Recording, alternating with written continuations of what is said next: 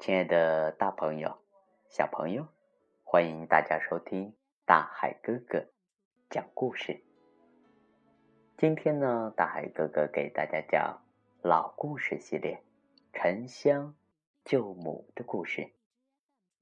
这个故事由金波主编，廖奇绘画。这本书呢，由明天出版社出版。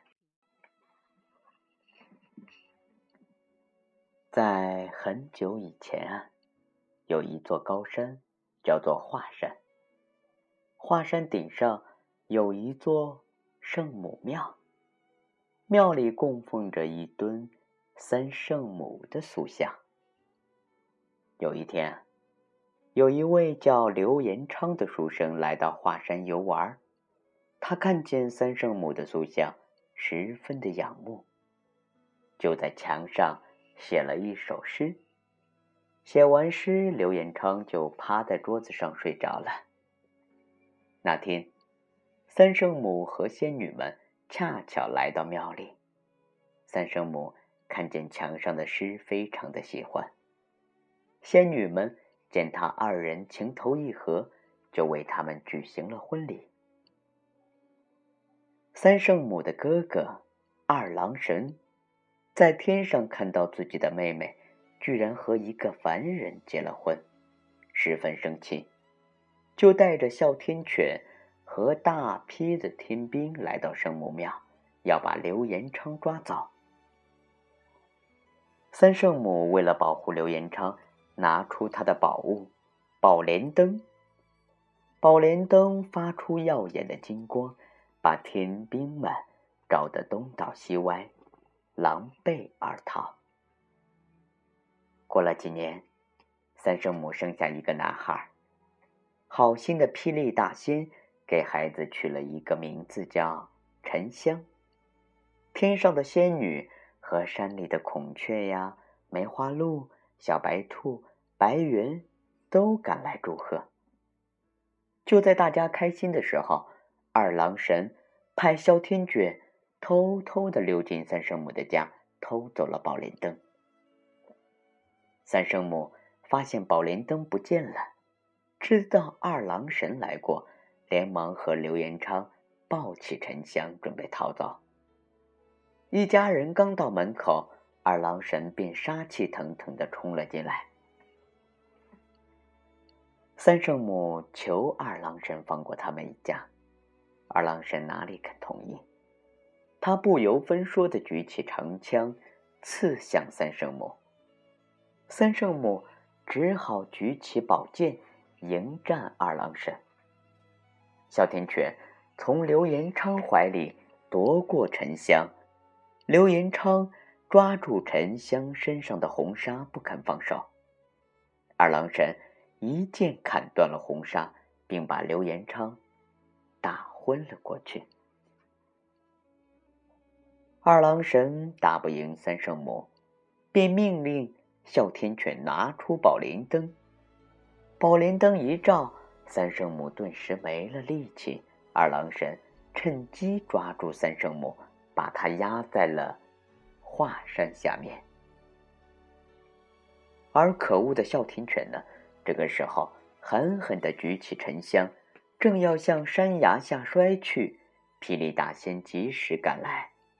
他用拂尘一挥，赶走了哮天犬，抱起了沉香，飘然而去。可怜的刘延昌醒来，发现妻子和儿子都不见了，他伤心极了，发誓一定要找到三圣母和沉香。转眼间呀，十五年就过去了，沉香长成了一个英俊的少年。他在霹雳大仙的教导下，练就了一身的好武艺。沉香常常想念自己的父母。一天，他问霹雳大仙：“师傅，你知道我的父母在哪里吗？”大仙就把沉香的身世告诉了他，还把那截被二郎神砍断的红纱交给了他。想起。母亲在华山底下受苦，父亲生死未卜，沉香十分难过。他决定找到父亲，救出母亲。霹雳大仙告诉了沉香，沉香辞别了师傅，向华山奔去。霹雳大仙暗中用法术架起云朵，保护着沉香。沉香匆匆的向前赶路，忽然一只猛虎向他扑过来，沉香三拳两脚就把猛虎打倒在地。奇怪的是啊，老虎竟然变成了一只面虎。